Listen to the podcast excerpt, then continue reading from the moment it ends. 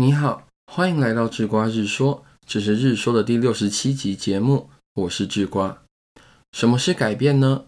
行为的改变需要经验过特定的好处，这里的经验是动词啊。心理学家，同时身为新行为主义的代表人伯勒斯，设计过一个实验来说明这件事情。这个实验用到了一个特别的箱子，在这个箱子里面养着一群鸽子。一开始啊，这群鸽子只是漫无目的的在箱子中漫步。可是，当鸽子做了某个特定的动作，例如用嘴啄了实验员画的一个圈，或者是用脚踩了箱子里放置的杠杆的话，就会有食物掉下来。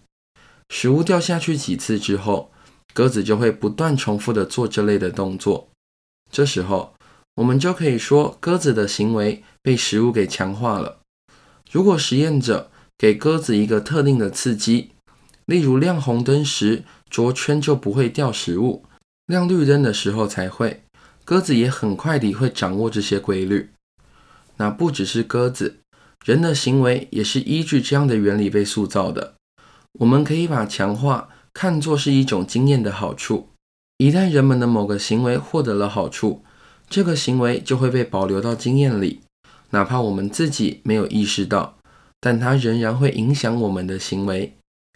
不过，对人类来说，所谓的好处可就不只有给予食物这么简单了。好处分为两种，一种是期待的好处，另一种是经验的好处。期待的好处是想象中的好处，例如啊，我们都能想到，每天早起跑步会更有精神，不拖延会更高效，会更有成就感，坚持健康饮食。会让身体变得更好，可是这些都是想象出来的，我们并没有深刻的体验过这种好处，反而我们体验过赖床时被窝的温暖、打游戏的快乐、大吃特吃的感官刺激，而这些都是经验的好处。